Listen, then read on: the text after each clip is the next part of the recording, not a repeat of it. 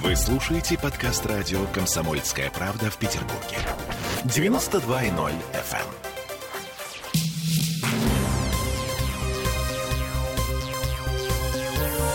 Темы дня. Ну, вы же заметили же, да, как много детей сегодня на улицах? Вот мы не сразу поняли, почему. Это я, Олеся Крупанина. А потом узнали, что в Ленобласти еще и алкоголь сегодня не продают. И как поняли, 1 сентября, 1 сентября сегодня, а это я, Сергей Волчков. Так, в Санкт-Петербурге за парты села почти 551 тысяча школьников, среди которых 64 тысячи первоклассников. В детские сады пошло 293 тысячи детей, в колледжи, техникумы и лицеи 109 тысяч студентов. В общем, врут те, э, кто говорят, что Петербург город пожилых. Молодой город во всех смыслах этого слова. Ну, а Смольный, между тем, уже готовится к следующим учебным годам. Планы у администрации грандиозные. Послушаем, что сказал сегодня по этому поводу губернатор северной столицы Александр Беглов. Это праздник всех, кто учится и учит. Школьников, студентов, учащихся колледжей, курсантов и кадетов, учителей, преподавателей вузов, колледжей, педагогов дополнительного образования. Детей в Петербурге с каждым годом становится больше. Это нас всех радует. Сегодня за парты сядут более 550 тысяч юных петербуржцев. На 16,5 тысяч больше, чем в прошлом году. Мы приняли беспрецедентные меры по строительству детских учреждений. В этом году, 1 сентября, ребят примут 9 новых школ. Мы построили их по самым высоким стандартам, с бассейнами и с большими спортивными залами, хорошо оснащенными кабинетами, мастерскими и студиями. Всего в этом году в Петербурге будет открыто 12 таких учебных заведений. 1 сентября начнут работать 4 новых центра цифрового образования. Гимназии номер 642 Василиостровского района откроется Кванториум. Это второй детский технопарк в городе. В ближайших планах третий. Послушали, да? Ну, а теперь немножечко снизим градус веселья. А сегодня же, 1 сентября, в Санкт-Петербурге произошел новый всплеск заболеваемости коронавирусом. 1312 новых случаев за сутки. Это в два с половиной раза больше, чем было вчера. Ну и мы снова на первом месте в России. Поздравляю, мы опять обошли Москву. И в летальной статистике мы по-прежнему на второй строчке. У нас 34 смерти за сутки. И вот, внимание, вопрос. Это у нас конец третьей волны такой мощной или уже на начало четвертой волны? Вот что говорит по этому поводу Оксана Станевич, врач-инфекционист, научный сотрудник НИИ гриппа имени Смородинцева что 28 августа был побит новый рекорд по смертности, 820 человек в день, да, у нас была смертность в России, то похоже, что третья волна пока не закончилась, и она тянется сейчас. Несмотря на то, что госпитализации снизились и койки свернули, мы сейчас находимся, в общем-то, в плохой ситуации эпидемиологической. И это будет продолжаться, видимо, еще целую осень. И можно ли примерно спрогнозировать, когда все-таки все это закончится? Ну, вот Нет, пока, пока вакцинация у нас, видите, всего лишь 30%. Из них, наверное, около трети сертификатов купленных. Соответственно, у нас где-то коллективный иммунитет истинный может быть порядка 60-60 5-70%, и этого пока мало для того, чтобы свернуть, так сказать, а, волну. И третью, и четвертую, и последующую. Коллективный иммунитет должен достигнуть 90-95%, чтобы упала смертность.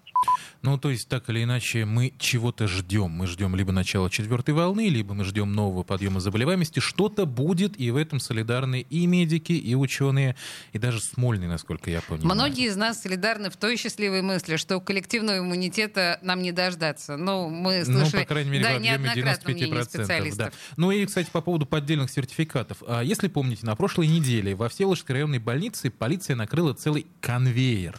Там в том числе нашли базу на 1600 клиентов. Они заплатили по 12 тысяч за то, чтобы сведения об их прививке липовой, внесли на госуслуги, а саму прививку не делали. Ну и, в общем-то, по предварительной оценке следователей, примерно треть сертификатов, которые там оформляли, во Всеволожской райбольнице подделка. Ну, сами понимаете, что с такими вводными до коллективного иммунитета нам пока еще, мягко говоря, очень далеко. Да, это только часть э, вводных, которая отдаляет нас от коллективного иммунитета. Теперь э, давайте вернемся к школам. Дети вернулись, и дети будут болеть, естественно. Вопреки распространенному мифу о том, что дети как бы не болеют коронавирусом. А кто-то еще верит в этот миф, да? Очень многие, я тебе хочу сказать. Так вот, а, слушаем зав. отделением для детей с ковидом педиатрического университета Светлану Баннову.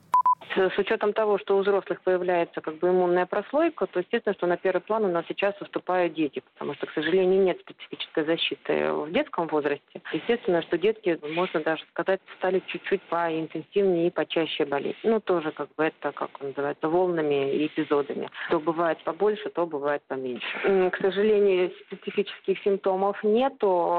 Это все начинается как банальная острая респираторная инфекция. То есть это может быть заложенность носа, незначительное подкашливание, это повышение температуры. Все зависит от возраста. То есть если ребенок более старшей возрастной группы, то естественно, что он может как бы понять, ощущает ли ребенок запахи или нет. Потому что более маленький ребенок, он, соответственно, как бы не сможет сказать, ощущает он их или нет. Поэтому это такой как бы 50 на 50 симптом.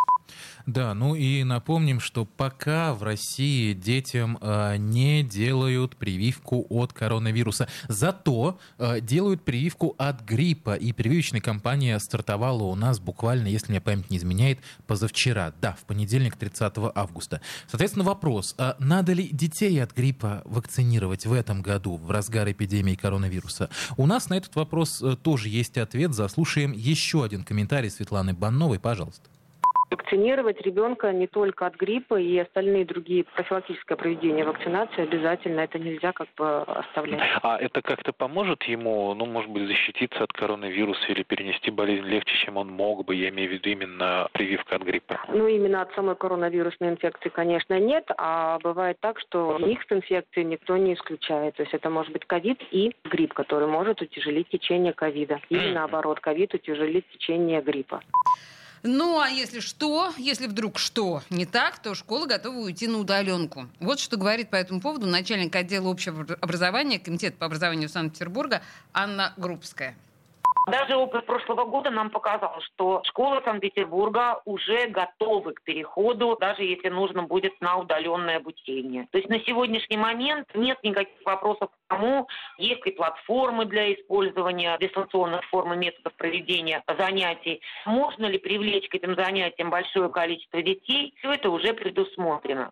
И несмотря на то, что в прошлом году мы сталкивались с такими ситуациями для отдельных классов а, в течение двух недель, а, все равно система работает. Решаются вопросы, допустим, передачи ноутбуков, планшетов, других устройств детям, которые не имеют дома этой техники и э, не могут выходить на связь с учителем. Эти вопросы все решаются. Поэтому главная наша задача – это, безусловно, сохранение очного режима обучения. Но мы понимаем, что сегодня наши школы и наши педагоги готовы к любому развитию событий.